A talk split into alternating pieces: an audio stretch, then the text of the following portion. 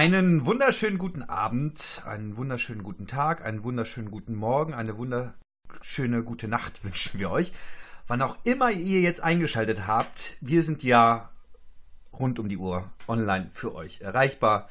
Das ist die schöne Welt des Internets. Markus, du bist auch gerade wach, wie ich sehe. Herzlich willkommen. Ich bin auch gerade wach. Bei uns ist jetzt hier gerade Tag, wo wir aufnehmen. Servus Thomas, grüß dich. Schön, dass du da bist, Markus. Wir sprechen heute über etwas, das uns ja im Innersten betrifft, denn wir heißen ja als Podcast Heilige und Halunken. Also die Heiligen sind uns gewissermaßen in die DNA geschrieben. Und wenn wir, ja, also viele, viele Leute sprechen uns nur noch als Halunken an, ne? also vergessen völlig, dass wir eigentlich nach etwas anderem streben. Und deswegen steht das auch an erster Stelle. Ja, wobei ich da gleich eigentlich mal einsetzen muss. Viele Leute sprechen uns auch als Heilunken an. Wir haben ja auch mehrere Hashtags dazu, Heilunken Donnerstag zum Beispiel, die tatsächlich unserem Wort Duktus folgen und eigentlich diese Gegensätze in einem Wort wiedergeben. Das finde ich oft sehr schön, die uns einfach Heilunken nennen. Ganz genau. Die perfekte Symbiose wäre es zu sagen, Heilunken, so möchten wir gerne angeredet werden. also ähm, für, für euch, ja. Also merkt euch das bitte, ja. Also wirklich. Also ich meine das jetzt ernst. Und ähm, ja, Markus, wenn du an die Heiligen denkst, es, es gibt ja wirklich in der katholischen Kirche eine gute Tradition. Wir können gleich nochmal darüber sprechen, wie man in der katholischen Kirche tatsächlich dann auch heilig wird oder heilig gesprochen wird. Aber es gibt ja diese Tradition, dass man die Heiligen verehrt. Das ist in anderen christlichen Kirchen nicht so stark der Fall wie bei uns. Wenn du an Heilige denkst, an dein persönliches Leben denkst, inwieweit haben dich Gestalten, heilige Gestalten geprägt? Woran denkst du, wenn du an heilige Persönlichkeiten unserer Zeiten und der Vergangenheit denkst? Genau, also es ist ja so, dass die katholische Kirche heilige Männer und heilige Frauen verehrt in ganz verschiedenen Weisen. Und die Heiligen sind eigentlich nichts anderes als Vorbilder. Sie sollen uns zeigen, wie das, was man vom Evangelium versteht, das, was man von Jesu Worten versteht, tatsächlich im konkreten Alltag leben kann. Und dafür hat die katholische Kirche zu allen Zeiten eigentlich, seitdem sie besteht, heilige Männer und heilige Frauen uns zum Vorbild gegeben. Das fängt an mit den Freundinnen und Freunden Jesu, damals vor über 2000 Jahren. Das ging weiter übers Mittelalter und dann bis in die heutige Zeit. Immer wieder werden Menschen, Männer und Frauen für heilig erklärt. Wenn ich an die Heiligen denke, dann habe ich genau das vor Augen, dass sie Vorbilder sein sollen für uns Menschen, die wir jetzt noch leben und die wir irgendwie irgendwas vom Glauben verstanden haben und die irgendwie irgendwas vom Glauben weitergeben wollen und die irgendwie irgendwas von diesem Glauben in ihrem Alltag auch leben wollen. Und ich glaube, das ist ganz unterschiedlich. Da trifft der eine oder die andere auf verschiedenste heilige Menschen. Mir ist Ignatius von Loyola über den Weg gelaufen und ich fand ihn immer schon eine faszinierende Persönlichkeit, weil er im geistlichen, im spirituellen Sinne ein ganz großer Vorreiter ist. Etwas, was ich auch für mich sehr interessant finde. Und deswegen habe ich also diesen Ignatius von Loyola, der mich eigentlich begleitet, schon über viele Jahre hinweg, aber der natürlich jetzt nicht ganz unmittelbar in jeder Sekunde meines Lebens eine so große Rolle spielt, dass ich nichts anderes tun würde, als über Ignatius zu lesen und über Ignatius nachzudenken. Aber er, gleit, er begleitet mich so ein bisschen unterschwellig, würde ich sagen. Unterschwellig, naja, also ich meine, Ignatius von Loyola ist uns natürlich mehrfach über den Weg gelaufen, wo du das jetzt gerade so schön formuliert hast, innerhalb unserer Ausbildung, weil er eine wichtige Figur. Alles, was wir an Spiritualität äh, in unseren Anfängen irgendwie gelernt haben, oder ich zumindest, hat was mit Ignatius von Loyola zu tun gehabt.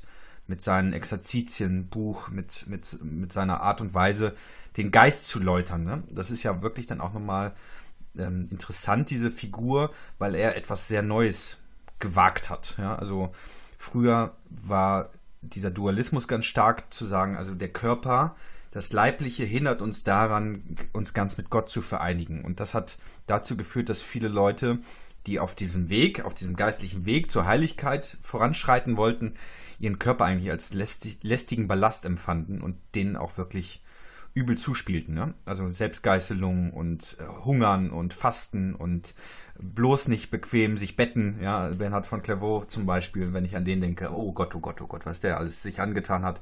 Und Ignatius hat dann festgestellt zu sagen, Leute, unser Geist ist es, ja, der es schafft, geläutert zu werden. Und daran wird sich bemessen, ob wir dem Weg Gottes folgen können oder eben nicht. Und das war eine ganz neue Erkenntnis. Und es ist witzig, dass du Ignatius von Loyola nennst. Ich habe mir nämlich den Philipp Neri ausgesucht und die beiden kannten sich. Absolut, die haben ja. sich in Rom getroffen und von Naturell angeblich sehr, sehr unterschiedliche Typen. also beide eint, dass sie in der Zeit der Gegenreformation, so nennt man diese Zeit, tätig waren oder gelebt haben. Das heißt also, Luther war schon am Start. Der hat die römisch-katholische Kirche gehörig durchgeschüttelt. Ja, ihr habt vielleicht das eine oder andere gehört. Da gab es irgendwie so ein bisschen schlechte Publicity hinsichtlich des Ablasshandels und so. Es ist alles nicht so richtig gut gelaufen und Luther hat da den Finger in die Wunde gelegt, ja. Und dann gab es ja diese Thesen und so und dann so eine ganze Reformation, die sich da irgendwie losgetreten hat. Und dann hat man gesagt, okay, wir müssen halt jetzt gucken, was wir damit machen mit dieser Gegenbewegung. Und Ignatius von Loyola war einer dieser Menschen, der gesagt hat, wir brauchen gut gebildete Theologinnen, Theologen. Also das war vorwiegend natürlich ein männliches Geschäft damals. Müssen wir jetzt nicht gendern. Und ja, das war da wirklich an der Zeit, sich dementsprechend ausbilden zu lassen. Und Philipp Neri war für mich interessant. Also ich habe den relativ spät erst für mich entdeckt, weil ich erstmal andere Heilige hatte, die ich gut fand. Aber der Philipp Neri finde ich so sympathisch, weil er angeblich sich sehr ausgezeichnet hat durch seinen Humor. Ja, und ich habe ein paar Zitate rausgesucht er hat dann zum Beispiel öfter die, die Frage gestellt, weil viele Leute auf ihn zukamen, die innerhalb seiner Kirche dann ähm, die Kinder haben spielen sehen und die haben da getobt und sind dann in den Keller gelaufen und so und die dann immer so, Alter, Filippo, hier, sieh mal zu, dass du deinen Laden hier auf die Kette kriegst und äh, ein bisschen Ordnung machst mit den Kids, ja. Das geht hier so nicht. Die, das ziemt sich nicht in Gotteshäusern, sich so zu verhalten, ja.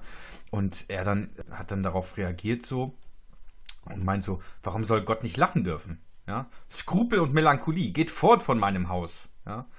Ähm, Prophet der Freude hat man ihn genannt oder Spaßmacher Gottes, Narr in der Sutane oder einfach Pippo Buono, der gute Philipp.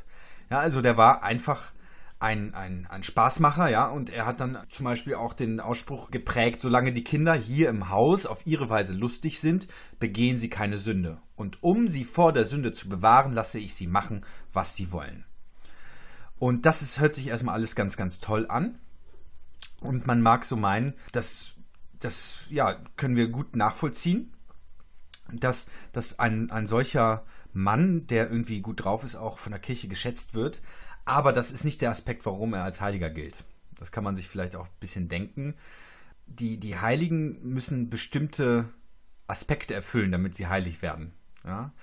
Das ist neben der Beliebtheit innerhalb des Volkes, das gab es ja auch zu vielen Zeiten irgendwie, dass Gestalten innerhalb der Bevölkerung so angesehen waren, so beliebt waren, dass man als Volk schon immer geschrien hat, Santo subito, ja, also jetzt auf der Stelle heilig, ja. Das war ein Begehren des Volkes gewissermaßen zu sagen, die Personen sind uns so wichtig, die sind uns solch gute Vorbilder, wie du gesagt hast, gewesen, da ist es klar, dass die heilig werden müssen. Aber was braucht es denn, um heilig zu werden in der Kirche. Markus, weißt du da was? ja, das ist natürlich ein Verfahren, was, ich glaube, das kann man schon mal ganz gut so sagen, was natürlich mit ganz viel Geld zusammenhängt. Und man muss es sich halt auch leisten können, jemanden heilig zu sprechen. Es ist natürlich so, dass es verschiedene Kategorien von Heiligen gibt. Also es gibt Menschen, die für ihren Glauben gestorben sind, die nennt man dann die Märtyrer. Und es gibt halt andere Menschen, die sind jetzt nicht wegen ihres Glaubens gestorben, aber haben trotzdem eine, also wurden nicht aufgrund ihres Glaubens umgebracht, aber haben trotzdem ein leuchtendes Beispiel gegeben, wie man christlich halt leben kann. In jedem Fall ist auf jeden Fall von Nöten, dass ein Wunder nachgewiesen werden muss. Also entweder eins oder zwei. Ich glaube, bei den Märtyrern reicht eins. Und bei den normalen Heiligen, da braucht man, glaube ich, zwei.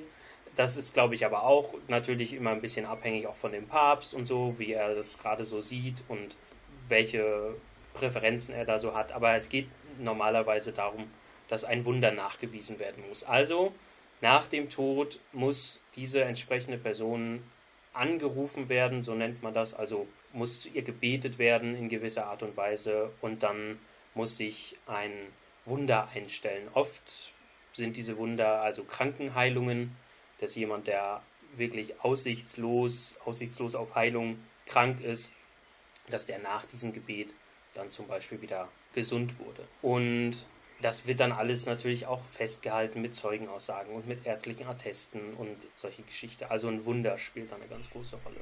Es ist schon spannend, dass das Wunder an dieser Stelle eine dermaßen äh, wichtige Rolle spielt. Normalerweise tut sich die Kirche ja sehr, sehr schwer mit Wundern. Also zu sagen, das ist jetzt ein Wunder, das irgendwie über die Naturgesetze hinausgeht, da ist die Kirche eigentlich die letzte, die das eigentlich so haben will, weil sie weiß, wenn der Glaube auf Wundern basiert, dann wird das nicht ausreichen, weil Gott meistens ja und mit Wundern kann man natürlich auch viel äh, guten Schinden genau genau. Aber das Thema Wunder wäre tatsächlich vielleicht auch nochmal interessant, das genauer zu beleuchten. Ich habe letztens mit einer Mathematikerin darüber geredet und sie hat dann gesagt, also äh, Wunder sind einfach berechenbar, dass sie vorkommen, ist mathematisch einfach wahr und vorhersehbar.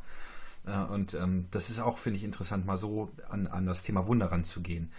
Aber nichtsdestotrotz, interessanterweise ist das ein kirchenrechtliches Verfahren. Ja? Also ähm, es, es muss dann jemanden geben, das nennt man dann Postulator, glaube ich, der möchte dass diese Person heilig gesprochen wird. Du hast es gesagt, also Märtyrer, der braucht nicht mehr so viel liefern, ja, der ist aufgrund seines Glaubens gestorben, wurde umgebracht, der ist fein raus, aber die Leute... Das muss man aber auch natürlich nachweisen. Ja, ja klar, da kannst ja nicht sagen, also du kannst ja jetzt nicht sagen, okay, jetzt ist mir der Föhn in die Badewanne gefallen und dann irgendwie daraus machen, ja, äh, keine Ahnung, ein apokalyptischer Reiter kam da und ich musste dann äh, Jesus verleugnen und ich tat's nicht. Und deswegen, also so einfach geht's nicht, liebe Leute, sondern man muss da schon was liefern. Und dann gibt es halt verschiedene Rollen innerhalb dieses Verfahrens und am Ende muss eben sowas nachgewiesen werden. Und wenn diese, diese Prüfung wirklich positiv ausfällt, wird man dann ja zur Ehre der Altäre erhoben als Person. Das bedeutet dann, dass diese Personen angerufen werden können innerhalb des Gebets. Ja, es gibt ein, ein Verzeichnis der Heiligen, das nennt man Martyrologium. Ja, da drin sind alle kanonisierten Heiligen verzeichnet. Also man spricht von dieser Heiligsprechung als Kanonisierung. Ja, das ist dann eben, also ja, das ist einfach ein rechtliches Verfahren. Ja? Also so, so stumpf und nüchtern, wie sich das anhört, das ist eben auch katholische Kirche. Ja, da wird einfach so ein Prozess gemacht. Du willst heilig werden, der soll heilig werden, sie soll heilig werden. Da müssen wir mal gucken, ob die Bedingungen auch wirklich erfüllt sind. Ja, also es also mutet schon sehr skurril an, finde ich, wenn man das so als von außen betrachtet, oder? Ja, ich meine, wie war das mit dem Ablasshandel? Es hat schon etwas sehr perfides. Naja, und jedenfalls ist es eben so, dass Menschen nur posthum natürlich heilig gesprochen werden können. Ja, und das ist halt. Man weiß ja nie, was sie noch machen. Das ja? ist nämlich, nämlich auch sehr interessant. Kann man ja nicht voreilig dann äh, Schlüsse ziehen und dann biegen die Leute nochmal links oder rechts ab. Nicht? Eben, und das ist halt super interessant, weil von Philipp Neri, was auch später relevant wurde für seine Heiligsprechung, war, dass er die Konkla den Ausgang von den ganzen Konklaven, also den, den Sitzungen gewissermaßen, in denen die Päpste gewählt worden sind, vorhersagen konnte. Also er wusste angeblich immer, wer dann am Ende Papst werden würde. Und das ist natürlich ja auch irgendwie, also damit kannst du ja Macht ausüben, damit kannst du ja irgendwie auch Geld verdienen oder so. Also wenn du so eine Vorausschau tatsächlich haben kannst, die Zukunft vorhersagen kannst, ja. Und das will natürlich keiner zu Lebzeiten anerkennen. Ja, ich war auf einer Studienreise vor einigen Jahren in Medjugorje. Also das ist ein Ort, in dem, an dem es eine Marienerscheinung gab. Und die Seherinnen und Seher, die diese Marienerscheinung bezeugen, leben zum Teil noch. Und es ist so, dass die Kirche diesen Ort nicht anerkannt hat, weil, also so sagt man, die Seherinnen und Seher noch zum Teil leben. Weil, man, es ist nämlich so, dass die eine Seherin, die glaube ich in den USA lebt, immer mal wieder noch Visionen hat, angeblich. Und zwar immer um Ostern herum. Das Ganze so ein bisschen die Uhr nachstellen. Geht nach dem Mondkalender. Ostern ist ja auch nicht immer gleich an einem gleichen Tag. Jedenfalls äh, hat sie wohl diese Vision und. Doch, ist immer am Sonntag. ja, gut, das, das stimmt, das stimmt. Aber ich meine, stell dir mal vor, die Kirche würde das anerkennen, dann könnte sie natürlich sagen, okay, jetzt habe ich diese Vision gehabt, jetzt ist es anerkannt, morgen habe ich diese Vision. Also, wir haben keine Handhabe und die Kirche ja, hat. Angst, dass sie da dem, der Person Tür und Tor öffnet, ne? Also, weil man nicht genau weiß, ob das wirklich nur vom Heiligen Geist kommt. Und um dieser Gefahr zu entgehen, tut die Kirche sich sehr, sehr schwer damit, zu Lebzeiten irgendwas anzuerkennen. Ja, man muss natürlich aber trotzdem auch sagen, dass die, wenn wir nochmal auf die Heiligen jetzt gehen, die Heiligsprechungsverfahren heutzutage meiner Meinung nach auch viel, viel zu schnell gehen. Also da ist jemand tot und vier, fünf Jahre, was im Prinzip eine sehr, sehr kurze Zeit ist, ist die Person dann heilig gesprochen. Ja, also das hat natürlich früher in anderen Jahrhunderten wirklich lange gedauert. Also das hat wirklich oft über 100 Jahre gedauert. Also oft haben die Leute, die diese heil vermeintlich heilige Person kannten, gar nicht mehr gelebt, sondern haben anderweitig ja, tradiert, was diese Person gemacht hat. Darüber gibt es natürlich dann auch immer wieder Legendenbildung oder so. Das ist vielleicht auch nicht so das Gelbe vom Ei. Aber ich sehe das mittlerweile, ehrlich gesagt, eher ein bisschen kritisch sofort die Leute dann auch heilig zu sprechen. Ich glaube, da kann einfach auch ein bisschen Zeit ins Land gehen, um da wirklich auch verschiedenste Dimensionen einfach prüfen zu können und wo sich Dinge, glaube ich, einfach auch nochmal ein bisschen läutern. Ja, das ist natürlich auch eine Entwicklung der neueren Zeit. Also Johannes Paul II. hat Eben, genau. diesen Prozess sehr vorangetrieben, weil er in den Heiligen unserer Zeit eine Möglichkeit gesehen hat, den Glauben lebendiger zu machen oder auch gerade in Bereichen der Welt, in denen Rom weit weg ist oder die Lebendigkeit nicht so gegeben ist oder die Verfolgungssituation eine sehr angespannte und schwierige ist, um da den Leuten Hoffnung zu schenken und Vorbilder zu geben, hat er diese Heiligsprechungsverfahren sehr vorangetrieben. Es ging richtig flott. Manchmal hat er ja mehrere auf einmal, also viele Leute auf einmal heilig gesprochen. Und das ist erstmal jetzt so ein Akt, wie wir das jetzt auch gesagt haben. Aber mich würde interessieren, Markus, glaubst du daran? Also glaubst du an die Heiligenverehrung, macht das was mit dir? Findest du das für dich persönlich wichtig? Also du hast von, von Vorbildfunktion gesprochen, ja, aber, also ich meine, ein Professor, den ich gut finde, eine Gestalt, nach der irgendwie eine Straße benannt ist, kann ja für mich auch ein Vorbild sein. Wozu brauche ich da irgendwie heilige Frauen, heilige Männer, die diesen Titel tragen? Ja, genau. Also das ist natürlich dieser, dieser heiligen Titel, wie du schon sagst, und was wir gerade schon skizziert haben, das ist natürlich erstmal eine Feststellung ja, der Kirche, die wirklich sagt, okay, das ist in gewisser Art und Weise authentisch. Also so wie diese Person das gemacht hat, so kann man tatsächlich den Glauben leben. Und das ist einfach ein gutes Beispiel. Und wenn ihr euch danach richtet, dann tut ihr gut daran. Ja, also das ist erstmal eine institutionelle Festlegung, dass gesagt wird, so wie diese Person den Glauben gelebt hat, so ist das eine gute Sache, macht das auch mal. Ja? Und in der Kirche geht es natürlich oft um verbindliche Aussagen. Ja? Deswegen ist natürlich der, der Vergleich zu, zu einem Professor oder zum vielleicht auch einem Fußballspieler, der jetzt oder einer Fußballspielerin, wo jetzt irgendwelche Idolcharaktere aufkommen, anders, weil es um eine Institution der Kirche nämlich geht, um halt um eine, um eine Glaubensaussage. Also, du hast es vorhin schon angedeutet, wir gehen davon aus, oder es wird gesagt, dass die heilige Person dann zur Ehre der Altäre erhoben wird. Und ein ganz zentraler Punkt natürlich des christlichen Glaubens ist die Auferstehung. Und wenn eine Person heilig gesprochen wird, dann glauben wir, dass diese Person bei Gott lebt, dass diese Person auferstanden ist und dass diese Person bei Gott lebt. Deswegen können wir sie ja auch um ihre Fürsprache anrufen, so wie es heißt. Vielleicht ist da in diesem Zusammenhang noch ganz wichtig, die heilige Heiligenverehrung ist alles andere als Menschen zu Göttern zu machen und zu Heiligen zu beten, sondern wenn gebetet wird, dann wird normalerweise zu Gott gebetet und die Heiligen werden um ihre Fürsprache tatsächlich auch nochmal gebeten. Also dass sozusagen ein ganz, ganz großes Gebet an Gott gerichtet werde. Und ich glaube tatsächlich daran, dass es heilige Männer und Frauen gibt, die ein Vorbild sind, die tatsächlich in dem, was sie getan haben, wie sie gelebt haben, das, was Jesus gemeint hat, umgesetzt haben.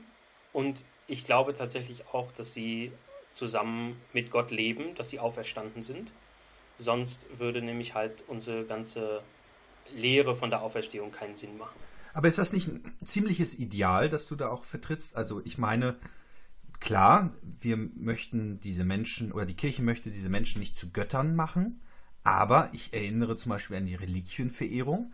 Also für die Leute, die davon noch nichts gehört haben, da gibt es einfach Heilige, deren Leichname exhumiert worden sind im Nachhinein und denen Stücke des Körpers entfernt wurden, weil man ihnen ja durchaus eine magische Funktion zugeschrieben hat. Also irgendwie eine Reliquie zu küssen, die sind oftmals, ein, also so ein Knochen, Knochensplitter beispielsweise, der dann eingefasst ist, ein, ein schönes, schön gestaltetes goldenes Gefäß beispielsweise und mit dem dann noch gesegnet wird. Also da glaubt man ja schon an eine magische Kraft, die von diesem, von diesem Stoff, von diesem Körper irgendwie ausgeht.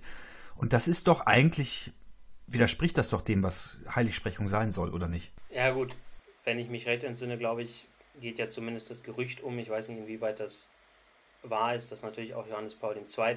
kurz vor seinem Ableben nochmal, ich hätte fast gesagt, liederweise Blut abgenommen wurde. Ja, was glaubst du, warum der gestorben ist? Genau, das, das eine bedingt vielleicht das andere, um das tatsächlich als Reliquie zu, zu ja, man müsste glaube ich sagen, fast verk zu verkaufen. Also, ich tue mich mit der Reliquienkultur etwas schwer, muss ich ganz ehrlich sagen. Also, das ist nicht die meine. Und ich bin jetzt auch kein Sammler von Reliquien, muss ich ganz ehrlich sagen, weil mir ein bisschen, wie du es schon angedeutet hast, dieses magische Verständnis fehlt. Vielleicht Gott sei Dank, vielleicht schade, weiß ich nicht. Auf jeden Fall ist mir da dieses magische Verständnis nicht so ganz zugänglich. Und ich glaube aber, dass eine Reliquienverehrung, das ist natürlich immer der Punkt, dass die Menschen auch ein bisschen was Greifbares haben wollen. Für mich ist diese Reliquien Kultur nicht so entscheidend. Für mich ist halt mehr entscheidend, die Lebensweise der Menschen zu betrachten und daraus dann meine Schlüsse zu ziehen. Also mir geht das ja genauso wie dir. Ich, ich tue mich da auch sehr, sehr schwer, aber ich glaube, dass der Hintergrund ja der ist, dass wir uns in, also vergewissern wollen, in dieser Gemeinschaft zu stehen mit diesen Heiligen. Ne? Also zum Beispiel ist es ja so, dass nach wie vor, wenn ein Altar geweiht wird in der Kirche, dort Reliquien eingefasst werden. Also man hat ein Patrozinium, Patrozinium, so nennt man das, dass die Kirche praktisch einem Heiligen, einer Heiligen geweiht, gewidmet ist. Ja. Und dementsprechend müssen dann die, die Reliquien dieser heiligen Person auch eingefasst sein in den Altar. Das ist noch nach wie vor eine kirchliche Regelung. Dazu, ja, also ich glaube, dass das einfach nochmal auch wirklich dieses Sinnhafte ist. Genau, also die Menschen wollen es halt sehen. begreifen. Das ist halt der ja. Punkt. Ja, wir wollen es ja wir wollen es immer begreifen, ja, und das hat ja immer was mit Anfassen im, im Prinzip zu tun. Also die Frage ist für mich dann schon aber, wie, wie paradox das manchmal ist oder wie widersprüchlich die Dinge dann sind, weil es führt ja dann dazu, dass die Leute einfach angebetet werden. So. Ähm, und da haben wir natürlich auch keine Handhabe. Die Leute können natürlich machen, was sie wollen, aber die Kirche sagt so, das ist eigentlich nicht im Sinne Gottes, dass jetzt die Menschen zu Göttern gemacht werden. Das sind andere Glaubensrichtungen, die so funktionieren. Der katholische christliche Glaube funktioniert nicht so. Dann hast du noch etwas gesagt über, über den Glauben, dass ähm, die Menschen als Heilige verehrt werden, weil sie eine besondere Form hatten, ihren Glauben zu leben, der eine gewisse Vorbildsfunktion haben kann. Es ist ja aber doch auch so, dass wenn wir uns diese heiligen Personen angucken, dass die auch ordentlich Dreck am Stecken hatten. Also ich habe das ja schon mal in einer Folge erzählt, dass mich der heilige Franziskus sehr beeindruckt hat, schon als Jugendlicher. Und bei dem ist es so gewesen, dass der ja auch als reich, reicher Jüngling ziemlich, ja, ein ziemliches, ziemlich freizügiges Leben geführt hat. Das war gesellschaftlich so gern gesehen, gesellschaftlich und auch kirchlich nicht so gern gesehen. Der sich mit seinem Vater nie ausgesöhnt hat, versöhnt hat, der die, die Tuche, die, die sein Vater produziert hat und verkauft hat, er war Tuchhändler, einfach verschleudert hat auf der Straße, der also Diebstahl begangen hat. Also das alles gehört eben auch zum heiligen Franziskus, der sich dann eben auch körperlich kaputt gemacht hat durch seine Fasterei. Also inwieweit ist das wirklich Gott gewollt? Und trotzdem verehren wir den als herausgehobene Gestalt, als Vorbild für andere Menschen. Wie passt das zusammen? also ich meine, der hat auch, der hat doch richtig viel Dreck am Stecken auch und viel Mist gebaut. Genau, also du hast dich ja mit dem heiligen Franziskus etwas mehr auseinandergesetzt. Vielleicht kannst du dir die Frage dann nachher gleich noch selber beantworten. Aber genau das ist ja der Punkt auch dieser Folge, zu sagen, wir haben heilige Menschen, die auch ihre Eskapaden hatten. Ja?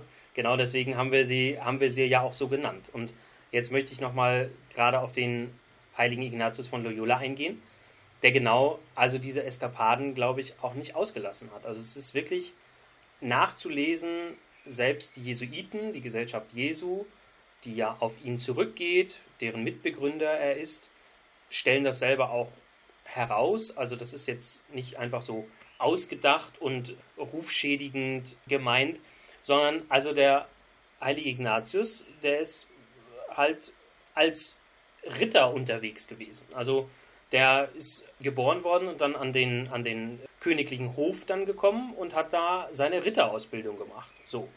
Und ich glaube, man kann sich ein bisschen so vorstellen, wenn man das aus Filmen und so kennt, wie so ein Ritter gelebt hat. So. Da ist sicherlich auch viel erfunden, aber es ist halt überliefert, dass er, der heilige Ignatius, ein leidenschaftlicher Spieler war. Ja, und der halt auch ein Auge für schöne Frauen hatte. Und der gerne mit dem Schwert gekämpft hat. Also er hatte eine richtige Duellierlust ja, und wollte sich da messen und war zum Beispiel auch sehr auf sein Aussehen bedacht. Wir würden sagen, das war ein richtig eitler Fatzke. Ja?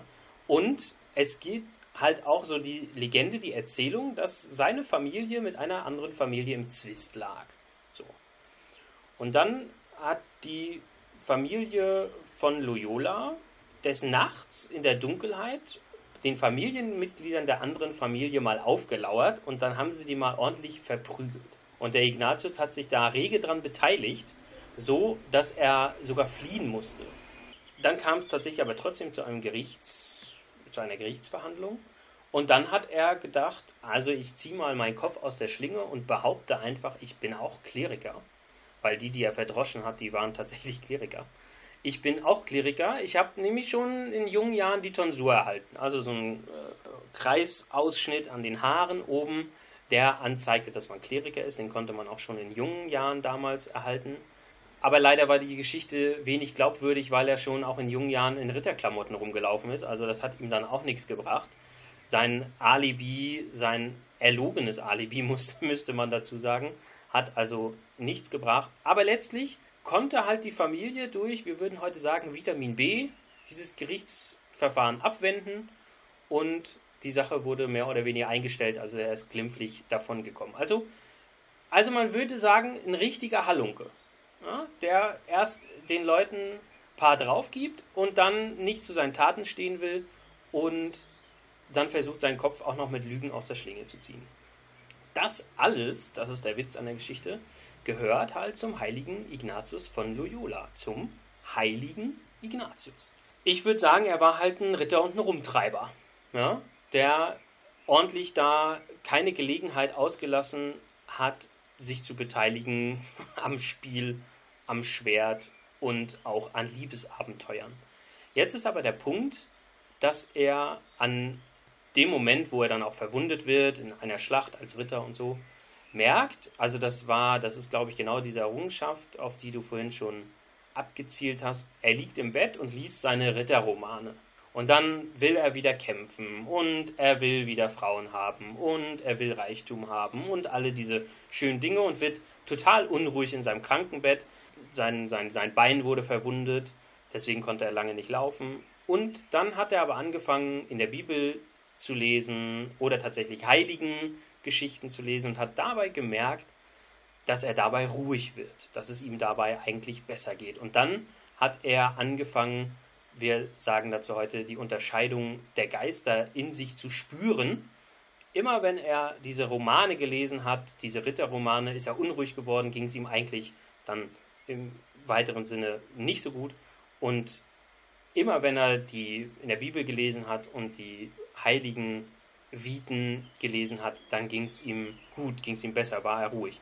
Und darauf aufbauend hat er dann überlegt, also Moment, irgendwas stimmt doch hier nicht, irgendwas muss doch da, da dran sein. Und dann ging es so weiter. Ich möchte jetzt nicht seine ganze Lebensgeschichte erzählen, das könnt ihr nämlich alles wunderbar einfach nachlesen. Gebt einfach mal Ignatius von Loyola im Internet ein und dann werdet ihr Wikipedia-Seiten finden, aber auch andere Seiten finden, die ganz gut informieren. Also das ist genau der Punkt.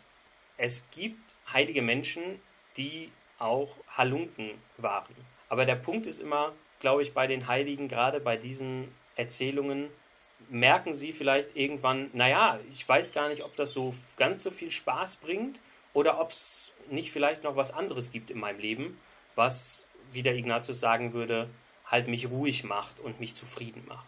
Und ich glaube, das ist dann irgendwo so der, dieser Kipppunkt, zu merken, ich koste mein Leben aus und das ist in gewisser Art und Weise auch mal so in Ordnung.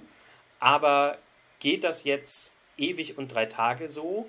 Oder gibt es letztlich irgendwann so den Moment, wo man sagt oder wo der Heilige auch merkt, also Moment, da gibt es vielleicht noch ein bisschen was anderes. Und das ist genau der Aspekt, den die Heiligen eigentlich in sich vereinen, dass sie heilig sind, also dass sie Vorbilder sind, aber dass sie auch Halunken sind und dass sie auch das Leben ja, ausgekostet haben und dass sie aber an irgendeinem Punkt gemerkt haben, naja, Moment, ich weiß gar nicht, ob mich das im letzten dann so zufriedenstellt.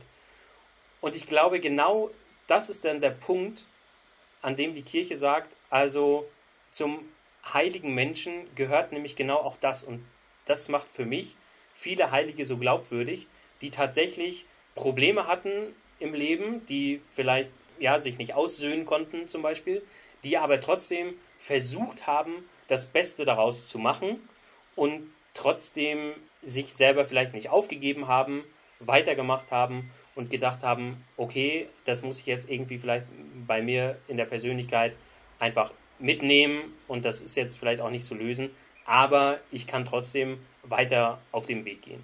Und das Problem ist ja, auch der Ignatius hat das zum Beispiel nicht äh, von Anfang an so verstanden. Er war halt, wie gesagt, furchtbar eitel und dieses Knie oder dieses Bein ist dann halt nicht vernünftig zusammengewachsen. Und er hatte sich dann Sorgen gemacht, dass er seine Ritterrüstung und seine, seine Beinkleider beim Hofe nicht mehr tragen konnte, dass er da halt einfach wie verkrüppelt rumlief. Und dann mussten die Ärzte ihm das Bein nochmal brechen, aber dann ist es auch wieder nicht richtig zusammengewachsen. Und er blieb Zeit seines Lebens dann, soweit wir wissen, humpelnd. Ja, also alles andere als ein starker Ritter, der sich jetzt in seinem Superkörper da der Eitelkeit hingeben konnte. Wir sind schon ein bisschen in der Zeit vorangeschritten, aber ich möchte noch auf ein Defizit hinweisen, das ich irgendwie jetzt so festgestellt habe bei der Recherche auch zu diesem Thema. Also ich habe Philipp Neri auch gut gefunden und der hat auch seine Brüche im Leben. Also wie du sagst, die Leute kommen an einen Punkt in ihrem Leben an, in dem sie feststellen, es gibt noch etwas, was über dieses Leben hinausgeht und die absolute Glückseligkeit werde ich hier nicht erlangen, sondern ich muss nach dem höheren Streben, nach etwas Transzendentem, nach Gott, so mag man es nennen. Und der Philipp Neri, der hatte, ähm, irgendwie ist der Sohn eines Notars gewesen, hat eine kaufmännische Ausbildung. Also der war schon auf, der, auf dem Trichter, Geld zu verdienen und dann eben auch ein angesehener Mensch dieser Gesellschaft zu sein. Also wir befinden uns da ja im 16. Jahrhundert.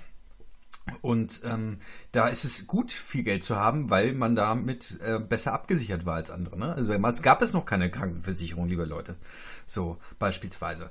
Was mich aber stört, dass diese männlichen Geschichten sehr präsent sind, in denen die Männer irgendwie Spieler waren, die haben Frauen gehabt, die, es waren richtige Lebemänner und plötzlich kam die Läuterung und sie lassen alles stehen und liegen für den Gott und werden dann zu großen Helden.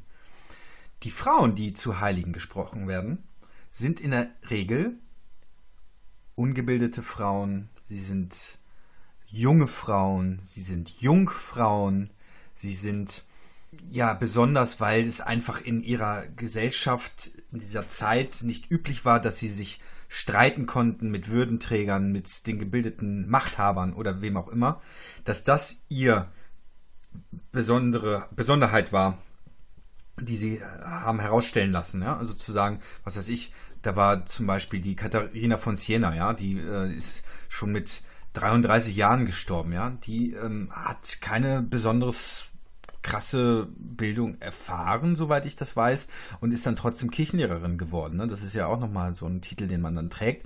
Aber sie gilt als irgendwie ja geweihte Jungfrau und dann eben als mutige Kämpferin für die Einheit der Kirche. Sie hat sich für die Einheit der Kirche eingesetzt, entgegen den anderen Machthabern, die der Kirche irgendwie was Böses wollten, ja, oder auch die heilige Theresa von Avila, die eben auch nicht besonders klug gewesen sein soll, ja, aber dann eben als kontemplative Nonne sich für die Reformation eingesetzt hat, ja, der Karmelitinnen beispielsweise. Und dann eben mit der Inquisition in, in Kontakt trat und in Auseinandersetzung und sich da eben nicht die Butter vom Brot nehmen ließ, ja oder die aus der jüngeren Zeit die heilige äh, Mutter Teresa, die vielleicht dem einen oder der anderen noch ein Begriff ist, die sich dann auch wirklich der Sorge um die Armen verschrieben hat, ja, die wirklich alles an Besitz aufgegeben hat und in Indien, in Kalkutta, sich dort um die Ausgegrenzten gekümmert hat, weil sie meinte, erkannt zu haben, Jesus möchte, dass wir uns den Ausgegrenzten widmen und wenn ich Jesus Christus begegnen will, dann schaffe ich das nur bei diesen Menschen am Rand.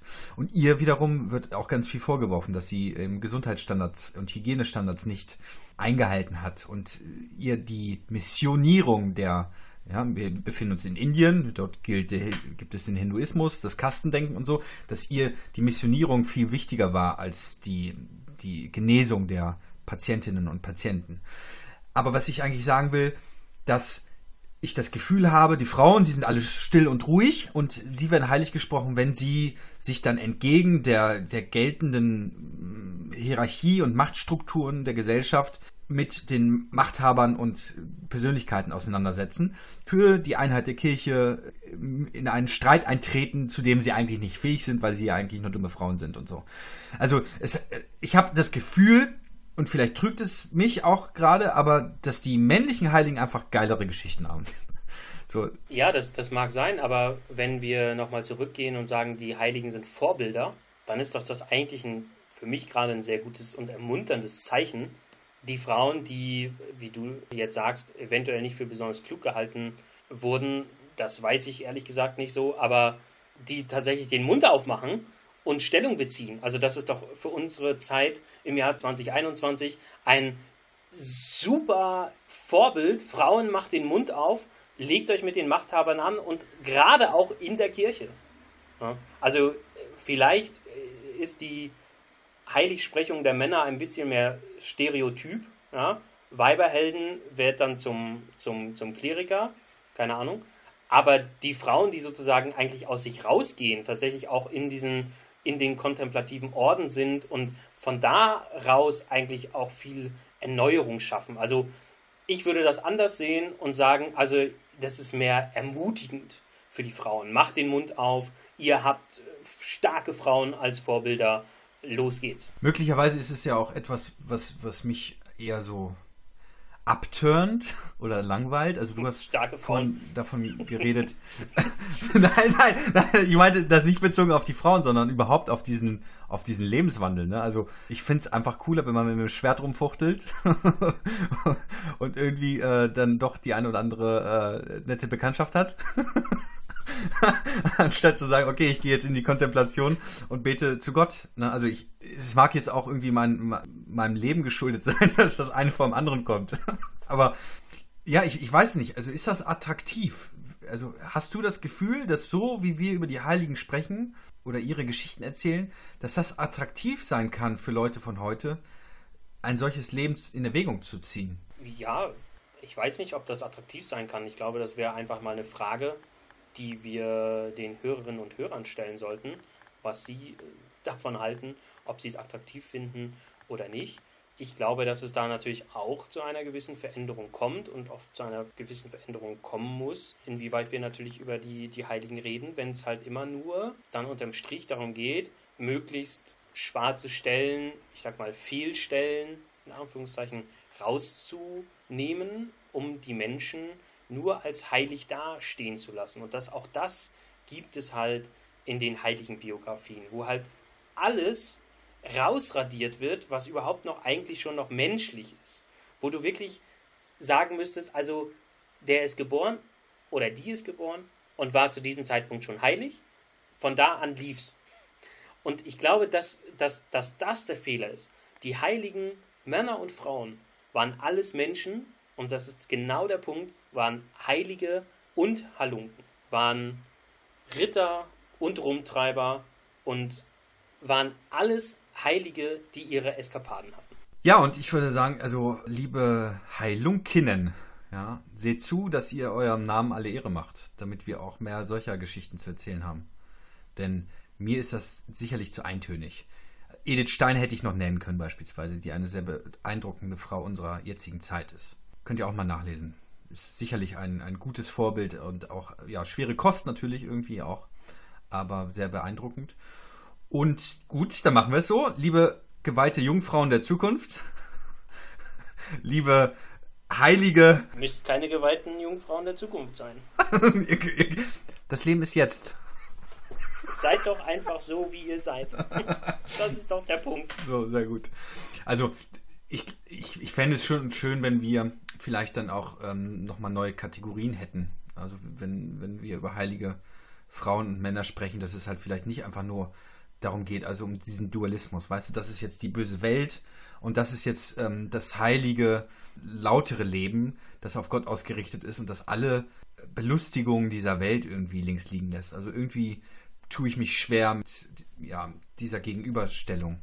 Ich glaube, das ist, wird dem Ganzen nicht gerecht, weil Gottes Schöpfung ist gut und das Leben auf dieser Erde kann schön sein und das kann auch Spaß machen und man soll viele Sachen nicht so ernst nehmen. Ich glaube, der Philipp Neri ist da ein ganz gutes Beispiel. Ihm hat man im Übrigen posthum attestiert, ein übergroßes Herz gehabt zu haben, weil er so von Liebe erfüllt gewesen sein soll, was dazu geführt hat, dass, glaube ich, äh, zwei seiner Rippen gebrochen waren und dann eine, eine großen, große Wölbung äh, nachbildeten, um seinem Herzen Raum zu geben. Und ist das nicht ein schönes Schlusswort, Markus? Gut, du bist ja für den Realismus und den möchte ich dir dann geben. Es könnte auch einfach auf eine krankhafte äh, Herzvergrößerung hindeuten. Aber wie auch immer. Okay, er war krank aus Liebe. Also, liebe Leute, ihr könnt ja uns vielleicht mal mitteilen, ob ihr euch schon auf dem Pfad der Tugend bewegt. Also, soweit ich ja weiß, folgen uns ja entsprechend auch Frauen und Männer, die auch einen geistlichen Weg innerhalb der Kirche ähm, eingehen, also einen geistlicheren Weg, also geweihtes Leben und so. Wie, wie, wie empfindet ihr das? Ist das für euch ein Ziel, äh, derart heilig zu werden, wie es die, die heiligen Geschichten uns äh, anbieten? Oder habt ihr da eigene Konzeptionen?